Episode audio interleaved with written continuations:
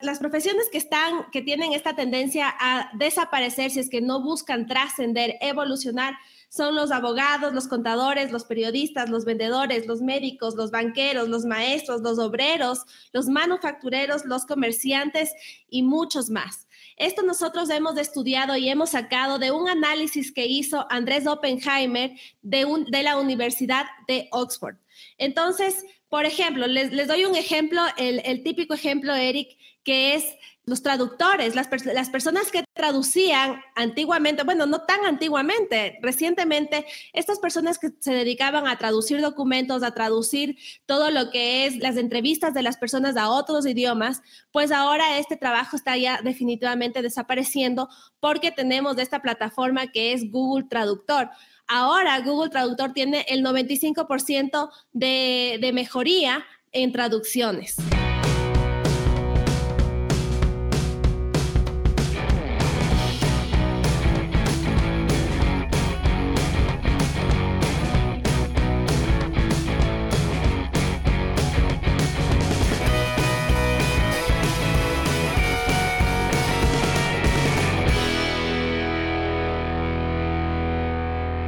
¿Cómo están? Bienvenidos a Radio Emprendimiento. Hola, ¿cómo están? El día de hoy les tenemos un, un tema súper entretenido, súper interesante que nos va a les va a causar muchísima curiosidad. Y además que es súper importante. El día de hoy vamos a hablar sobre, ¿tienes que prepararte para quedarte sin trabajo, sin empleo?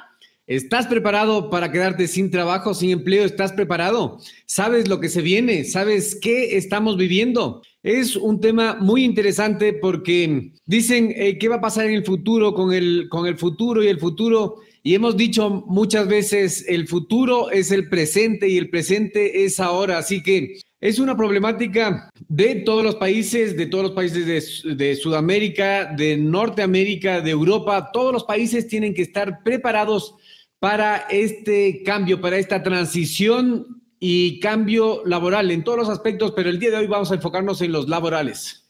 Exactamente. ¿Sabías que el, 40 el 47% de los trabajos van a desaparecer en 10 años? El 47% de los trabajos van a desaparecer en 10 años progresivamente, es decir, que va a pasar desde ahora mañana, este año, el próximo año, hasta 10 años. La automatización, la computación, los robots y todas las nuevas tecnologías van a hacer que muchos trabajos desaparezcan y muchos otros se cambien. Entonces, háblanos un poco, Francisca, de todo lo que de todo lo que quieras hablarnos. Sí. Justamente, justamente eh, la tecnología va a hacer que muchos trabajos, muchas profesiones trasciendan, evolucionen y otras desaparezcan. Recuerden ustedes que hace muchos tiempos, mucho, tiempo atrás, estaban estas personas que eran los que eh, iban prendiendo todas las noches las luces que funcionaban a gasolina en cada ciudad. Este trabajo es un, es un trabajo muy antiguo que desapareció. Ahora, lo que nosotros, lo que nosotros, eh, ahora en esta actualidad, pues ese trabajo ya no existe porque fue sustituido por la luz eléctrica, que son los postes que tenemos en cada, en cada ciudad. Eh, es importante que ustedes sepan que los trabajos van, eh, van a ser sustituidos por los, los robots. Ellos van a sustituir estos trabajos que son elaborados, que son repetitivos, repetitivos. Así es. Em, el tema es que muchos trabajos han desaparecido, desaparecido hace mucho tiempo. Imagínense que hace poco más de 90 años existían en muchos países gente que prendía los postes, iba y hacía el trabajo de prender los postes. Había otros trabajos, por ejemplo, de gente que iba a rellenar los colchones. Entonces, como eran aplastados, se rellenaba y es lo que pasaba entonces la gente tenía esos trabajos. Progresivamente la electricidad y todo esto fue cambiando ese tipo de trabajos. ¿Y qué pasó? Pasó que se tuvieron que adaptar, pero con la ventaja de que eh, había tiempo para adaptarse, había mucho tiempo para adaptarse. Las nuevas generaciones ya sabían para dónde iba, ya existe focos, ya hay electricidad, entonces tengo que pensar en algo más, no puedo hacer lo mismo que estaba haciendo mi papá. Ahora, en este año, lo que pasa es que la automatización, como dije, y los robots cambian todo y estamos en plena época de transición. cuarta revolución industrial y tú estás preparado para quedarte sin trabajo. Exactamente. Antiguamente estos cambios no eran rápidos, estos cambios tardaban mucho tiempo. De hecho, estos cambios se daban en, el lapso de unos 70 años. Ahora no, ahora la tecnología avanza día a día y de un año a otro existe muchísima diferencia, muchísimo avance.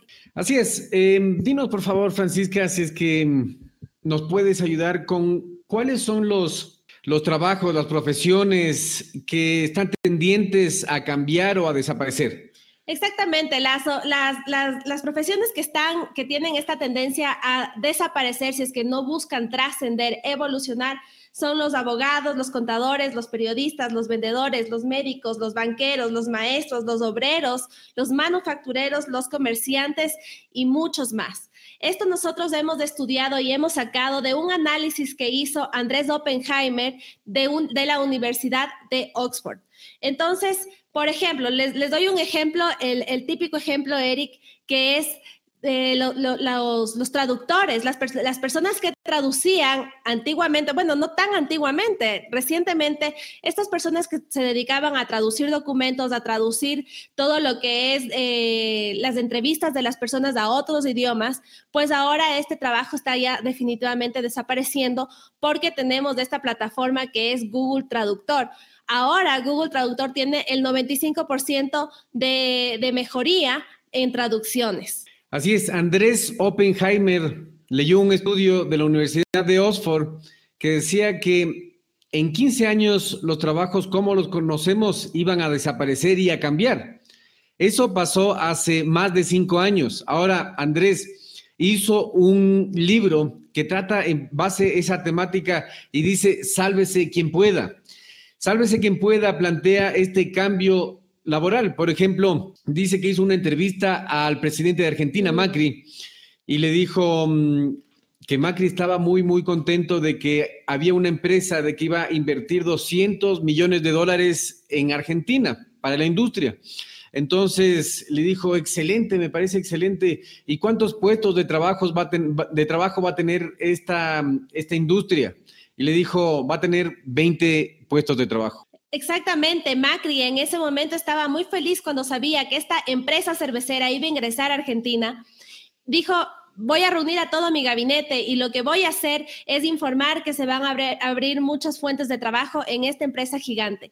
Cuando preguntó cuántas plazas de trabajo iban a haber, iban a haber 20 plazas de trabajo porque esta empresa cervecera venía totalmente, en, en casi toda su totalidad, venía sistematizada. Así es, una industria de 200 millones de dólares con 20 personas. Es increíble. El otro día yo le entrevisté a John Lee Dumas. Él tiene una empresa que vende millones de dólares anuales y él funciona con cuatro personas. No necesita más. Son eh, él, la esposa y dos asistentes virtuales que están en otro país. Entonces, es increíble lo que se viene. Incluso el otro día también hablé con la eh, gerente de transformación digital de IBM, Vanessa Barberi. Y ella dijo que IBM tiene un robot que te puede leer cientos de libros en muy poco tiempo. Entonces, eso le quitaba el trabajo a muchos doctores, porque en base a la información que podía leer, recopilar, podía dar un criterio mucho más específico que una persona, porque las personas tienen el, el pensamiento, la memoria un poco más de corto plazo, pueden equivocarse. Sin embargo, estos algoritmos eh, robotizados, inteligencias artificiales y robots pueden funcionar y pueden hacer eh, actividades que pueden puedes estar haciendo tú ahora. Incluso yo soy abogado. Los abogados, lo mismo. Antes necesitabas un abogado para divorciarte. Ahora en Estados Unidos, em, un robot o un software puede divorciar a, las personas y puede hacer, por ejemplo, los cálculos de división de bienes mucho más precisos para que haya un gana-gana. Entonces, es que un software es muy preciso, muy barato y muy rápido. Tú vas a contratar a un abogado que se puede demorar más, puede tener errores y te exige un porcentaje de todos tus bienes. Yo creo que no. Y es lo mismo con los analistas, periodistas, contadores. Docentes. Docentes. Manufactureros, médicos y muchas más profesiones. Banqueros. Hay esos cajeros, por ejemplo, los cajeros de los bancos, las personas que te, que te atienden en los bancos, posiblemente en muy poco tiempo en la transición de esta cuarta revolución industrial van a desaparecer. Tanto así es el ejemplo que ya tenemos aquí en nuestro país de Ecuador, un supermercado que ya tiene los, los, los cajeros eh, que tú mismo pasas tu producto, lo pasas el código por la máquina y te dice cuánto tienes que pagar, inclusive te da el vuelto y no necesita de una persona. Ahora los robots ya no son como antes que nosotros creíamos que era algo inalcanzable porque eran muy caros. El día de hoy los robots son más baratos y son más inteligentes. De hecho, eh, ahora los, los robots, antiguamente los robots eran unos individuos, eran individuales. Si, tú, le, si tú, tú comprabas un robot que se dedique específicamente a hacer una pieza, pues el día de hoy, ahora todos los robots están conectados a la nube. Esto, esto se, llama como cloud computer y de esta manera el robot que, que, sabe hacer una pieza está conectado a este robot, a este robot y a este otro robot. Entonces, si uno de ellos se equivoca, están todos ellos conectados para solucionar de inmediato el error y ese error queda eh, solucionado en todo el sistema operativo de estos robots. Esto se conoce como información en cadena blockchain, lo mismo que se está utilizando para los Bitcoin, que es un sistema mucho más horizontal, no necesitas de un banco que tenga el dinero, que se haga cargo del dinero, sino que toda la red eh, funciona para el sistema. Asimismo, funciona la nube. Imagínate, es súper, súper grande lo que se viene porque existe un mastermind computarizado de inteligencia artificial que existe una equivocación en un robot, por ejemplo, Toyota, en la línea de producción, tiene un error en, un, robot y le pone un tornillo mal. Lo que pasa es que ese tornillo va a ser una alarma, va a mandar esa, ese error a la nube y va a notificar a cada uno de los robots. Y ese error posiblemente nunca más se vuelva a ocurrir. Entonces, este tipo de tecnologías, inteligencia artificial, algoritmos y robots van a cambiar todo el, todo el mundo como lo conocemos. ¿Y cuál es el papel entonces, Panchita? ¿Cuál es el papel del ser humano? ¿Cómo va a cambiar eso hacia los seres humanos? Realmente esto tiene una una ventaja para, los seres humanos. Todas las personas que queremos eh, evolucionar junto a esta tecnología, pues esto nos va a ayudar bastantísimo para acortar tiempos, para...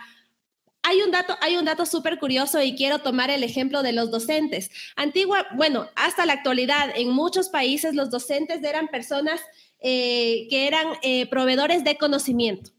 Tú, ibas vas al colegio, les preguntas y ellos te imparten su conocimiento, lo que ellos han estudiado. Pues ahora te cuento que tu primer proveedor de conocimiento es Google. Este buscador tan grande, tan gigante, este es tu, tu nuevo proveedor de conocimiento. Ahora, hay una cosa súper importante que los robots no pueden hacer hasta el momento. Ellos no te pueden, no te pueden dar lo que es eh, la organización de trabajo en grupo, enseñarte a cómo trabajar en grupo y tampoco te van a enseñar los principios de los, y los valores que como personas debemos tener. Esto, esto ¿Por qué te doy este ejemplo? Es justamente porque de esta manera no es que las personas vamos a dejar de hacer las cosas, sino que lo que vamos a hacer es que van a surgir este tipo de necesidades que los robots no pueden hacer y lo que vamos a convertirnos es, es en asesores, en personas que siempre vamos a ayudar a la humanidad a ser mejores. Otra buena noticia es que si tú te trasladas antiguamente, las personas trabajaban siete días a la semana, no tenían un día de descanso. Actualmente las personas trabajan cinco días a la semana y descansan dos días. Lo que se, lo que se prevé, lo que se ve a futuro es que las personas van a tener más tiempo libre porque gracias a la tecnología van a lograr acabar su trabajo mucho más rápido y van a poder tener tiempo libre. Así es, eh, Joana dice YouTube. Claro, todas las aplicaciones de Google, los buscadores, no solo Google, sino que es un ejemplo grande.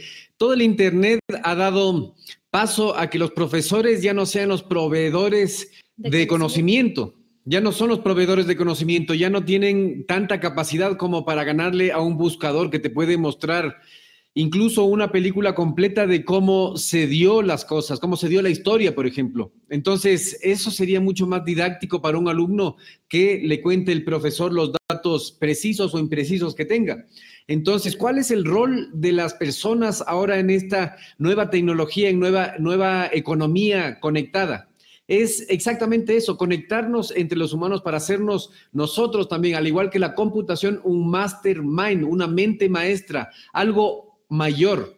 Entonces, ¿cómo, ¿cómo van a trabajar, por ejemplo, en este caso los profesores? Los profesores van a ser los que impartan los valores, los principios, la ética, que muy difícilmente un robot lo puede hacer. Sí, Erika, sí, así es.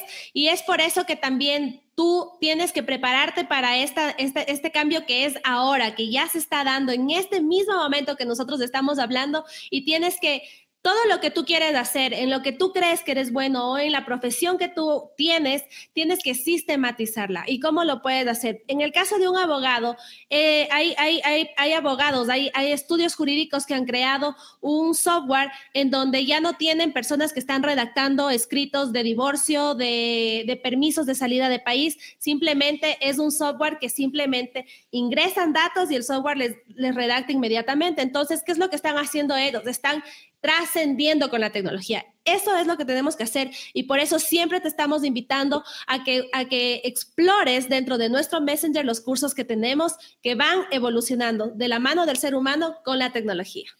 Así es, esto mismo que nosotros estamos haciendo es dentro de una herramienta tecnológica que se llama Facebook, que es una plataforma que conecta gente, que son, tiene, maneja algoritmos.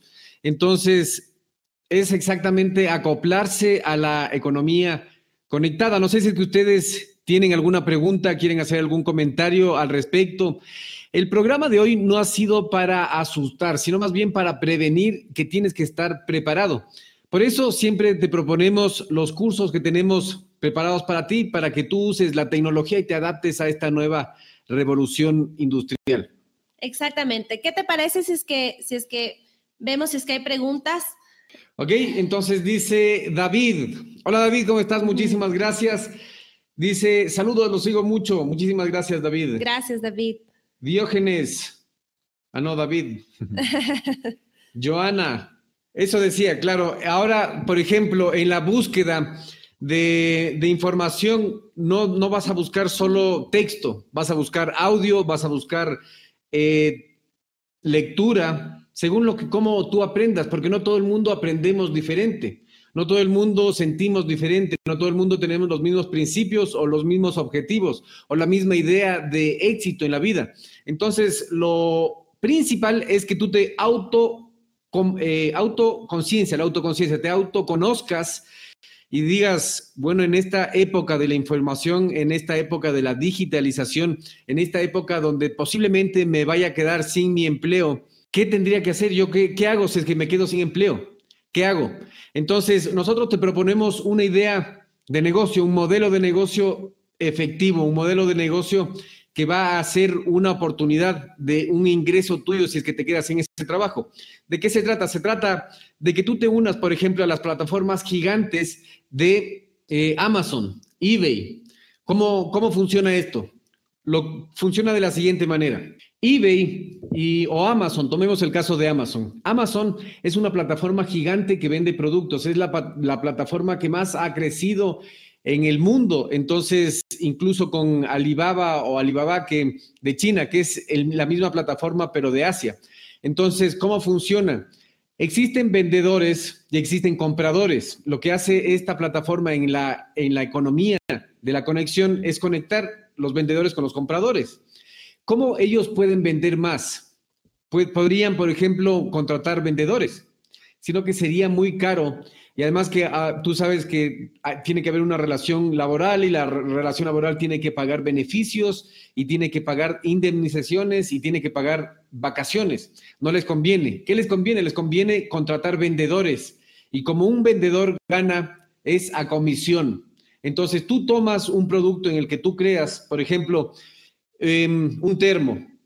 Yo creo en este termo porque yo tomo todos los días té aquí y lo que hago es decir, bueno, yo eh, me, me gusta hablar de los termos, me gusta, primero me voy a poner un canal de, en alguna plataforma para publicar todo esto. Segundo, voy a recomendar estos termos porque estos termos a mí me parecen excelentes y voy a poner mi link ahí. Tú estás promoviendo un servicio, un producto de otra persona que no necesariamente tiene que ser tuyo. Y no lo conoces. Y no le conoces. Entonces, em, es muy fácil. Si es que tú sabes los pasos necesarios, como todo no es mágico, como todo tienes que ponerte a trabajar, a buscar el sistema y a dar los pasos necesarios. Entonces, en ese caso, ¿cuál es el curso que tenemos?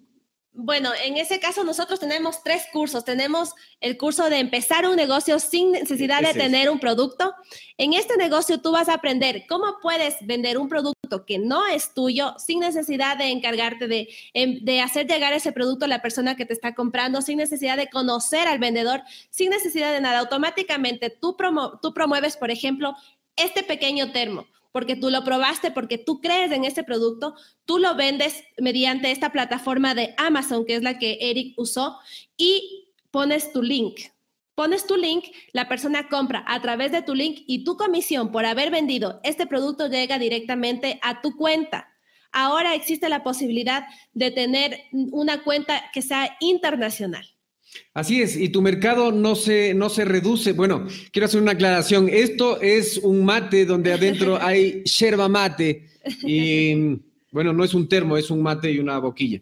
El punto es que, aquí hay más preguntas, después vamos a contestar. El punto es que con ese modelo de negocio, que es una venta normal, es la venta clásica pero digitalizada en esta cuarta Revolución industrial, la, la, venta automatizada te va a permitir venderle al mundo, al mundo. Si es que hablas un idioma, si es que hablas alemán, puedes vender a toda Alemania. Si es que hablas inglés, puedes venderle a todo el mundo. Si es que hablas español, puedes venderle a gran parte del mundo. Entonces, es la venta clásica de los productos es como importar un producto. Tú no te tienes que encargar de la operación, de la importación, de mandarle dejar únicamente de la venta y por ese porcentaje de la venta vas a recibir dinero a la cuenta. Entonces, para esto necesitas saber cómo hacer esto y esto es lo que tenemos nosotros en nuestro bot, en nuestro Messenger en, aquí en Facebook. Sí, tenemos algunos comentarios. Ramiro Delgado dice, muy cierto, con la implementación de la tecnología 5G se eliminarán cientos de puestos de trabajo. Tienen toda la razón. Así es, Ramiro. Ramiro, la 5G, ni siquiera yo había tomado en cuenta eso y es verdad. La tecnología avanza tanto y yo me quedé en la, en la 3, 4G. Se viene la 5, la 6, la 7, la 8. No sabemos a dónde va a parar esta automatización de los algoritmos, de los robots, de toda esta inteligencia artificial. Sí, David nos dice, ¿están preparados los estados latinos para asumir este cambio tecnológico? Tomemos en cuenta que el acceso al Internet aún no es para todos. Tienes toda la razón, David. Para mí personalmente tenemos que empezar cambiando la, educación. Desde ahí tenemos que cambiar, como dijimos antes, los docentes eran los proveedores de... Em, de, conocimiento. Ahora tenemos varias plataformas que nos pueden, nosotros hacemos una, pregunta y ellos nos responden, inclusive lo hacen de una manera más didáctica. Entonces es desde ahí que tenemos que enseñar, desde los niños pequeños, para que ellos sepan montarse en esta ola de la tecnología y sepan abordar estos temas y no tener miedo. Así es, Andrés Oppenheimer que es uno de los autores precursores de los que puso esta problemática en la mesa para hablar, porque seriamente, ¿cómo estamos los estados latinoamericanos para afrontar esta situación? Y la verdad es que es preocupante la situación de Latinoamérica en este punto, porque ningún gobierno se está preocupando. Ya Chile con el presidente Piñera algo dijo, ¿cómo va, cómo va a mm, solucionar la pobreza o la falta de trabajo? Con educación, dijo, educación para esta cuarta revolución industrial es de los pocos presidentes que, se está preocupando de esto. Ahora, Andrés Oppenheimer dijo que México va a ser uno de los países más afectados por esta transición tecnológica, que a la final posiblemente sea por un bienestar global, sino que nosotros estamos en plena transición. Somos la generación que está viviendo este cambio. Entonces, lo que pasa es que las, los países productores, los países que tengan fábricas van a tener que votar a mucha gente de sus trabajos. La gente se va a quedar sin trabajos porque todo ese trabajo repetitivo de poner piezas, de poner tornillos, de la línea de producción, por ejemplo, hazte la, imagen o imagínate cómo era la fábrica de Henry Ford. El problema de ellos era que no tenía humanos certificados para hacer. Ahora, el problema de los productores ha evolucionado tanto que tienen que pagar un robot que le sale muy barato, es posiblemente lo que va a pagar a un grupo de trabajadores en un año y se queda con un activo que le va a producir sin quejarse, sin embarazarse, sin sin vacaciones. Sin vacaciones, sin beneficios, sin cansancio, sin dormir y puede producir 24/7. Entonces, la situación de Latinoamérica es muy preocupante en esta transición y en este, en este cambio de todos los trabajos. Pero la gran noticia es que nosotros tenemos que evolucionar junto a la tecnología, porque todas estas máquinas, todos estos robots van a necesitar de alguien que les dé mantenimiento, de alguien que les esté ayudando. Sí es verdad que todo esto es computarizado y se va a detectar el robot en qué lugar está fallando, qué pieza es la que ya hay que cambiar. Sin embargo, quien tiene que cambiar es el ser humano. Entonces, no nos asustemos, pero sí trascendamos con ellos. Aquí está Diógenes Castillo. Hola Diógenes, ¿cómo estás? Excelente presentación, excelente explicación, muchas gracias. David nos pregunta, eh, ¿los brotes de índices de pobreza también crecerán y qué pasa con la gente que ahora hace eso? ¿Los qué? Los índices de pobreza también crecerán y qué pasa con la gente que ahora hace eso. Bueno, lo que va a pasar con la gente que ahora tiene ese tipo de trabajos es que se adapta o pierde. El que se adapta gana y el que no se adapta pierde. El que está estudiando el tiempo, el cambio de tiempo en que nos encontramos, va a ganar y el que no lo haga va a perder. Eso es lo que va a pasar. Y los índices de pobreza, bueno, nadie puede adivinar el futuro. Sin embargo, posiblemente hay un remesón, un tsunami económico y mucha gente que tenía plata va a quedar sin dinero y mucha gente que no tenía dinero va a tener dinero. Muchos se mantendrán porque están adaptándose a los cambios. Entonces es muy impredecible lo que va a pasar, pero lo que se sabe es que hay que estar estudiando, hay que estar haciendo lo que nosotros estamos haciendo, conversando aquí en esta sala digital con ustedes, nosotros, haciéndonos preguntas, preguntándonos este tipo de, dudas que tenemos, porque es muy importante esa, esa pregunta. ¿Va a aumentar el índice de pobreza? Eri, yo tengo aquí un ejemplo para esta pregunta. ¿Te has puesto a pensar eh, estas, estas grandes eh, plataformas de Uber Eats, Globo, ellos, ellos, ellos lo que hacen es reinventarse la manera de poder llevarte comida o cualquier cosa que tú necesites a tu casa, a tu oficina, en donde tú estés. Tú has, tú has pensado, esas personas que tú ves en bicicleta llevando lo que tú has pedido, si es que ellos antes eran pobres, si es que ellos estaban con estas necesidades económicas y no tenían qué comer en sus casas, pues tenían una bicicleta ahí botada y ¿qué hicieron? Cogieron la bicicleta y, decidieron unirse a esta plataforma. Esas son las ventajas que nos dan. Entonces, yo pienso que eh, las personas que ven la oportunidad en este cambio van a, van a salir de esa pobreza como ya lo estamos viendo ahora. Así es, ahora hay que tomar en cuenta que muchas empresas han tenido como Napster, por ejemplo, tuvo un boom y o como Snapchat Snapchat también tuvo un boom, una red social que creció muy rápido, ganó mucho dinero y bajan. Entonces, lo que pasa, ahora Uber, Cabify y todas estas empresas posiblemente vayan también a, ir dejando ese modelo de negocio comunitario de conectar al cliente con la persona y se vaya a enfocar a hacer eh, vehículos sin conductores, lo que hace mucho más eficiente la ganancia, lo que gana la empresa pero deja sin trabajo a, miles de autoempleados que están dedicados a hacer esa labor. Exactamente. Tenemos otro comentario. Diógenes Castillo, yo los admiro a ustedes por sus capacidades intelectuales. Muchas gracias, Diógenes. Es, un, es, una alegría lo que tú nos estás diciendo y esto nos motiva para seguir haciendo este programa. Diógenes, recibimos tu comentario con mucho amor, muchas gracias y sabes que nosotros todos somos capaces, lo único que hay que cambiar es la, visión, tú tienes que comenzar a, ver videos, es que tú, por ejemplo, por ejemplo para mí, para mí era muy difícil cuando yo era pequeño leer, yo no, yo no podía y no podía, aprendía mucho más lento que mis compañeros. Y luego me di cuenta de que yo aprendía mucho más rápido escuchando. Entonces escuchaba, me empapaba del tema, después leía, después veía un video, después y, me hizo una máquina de aprender.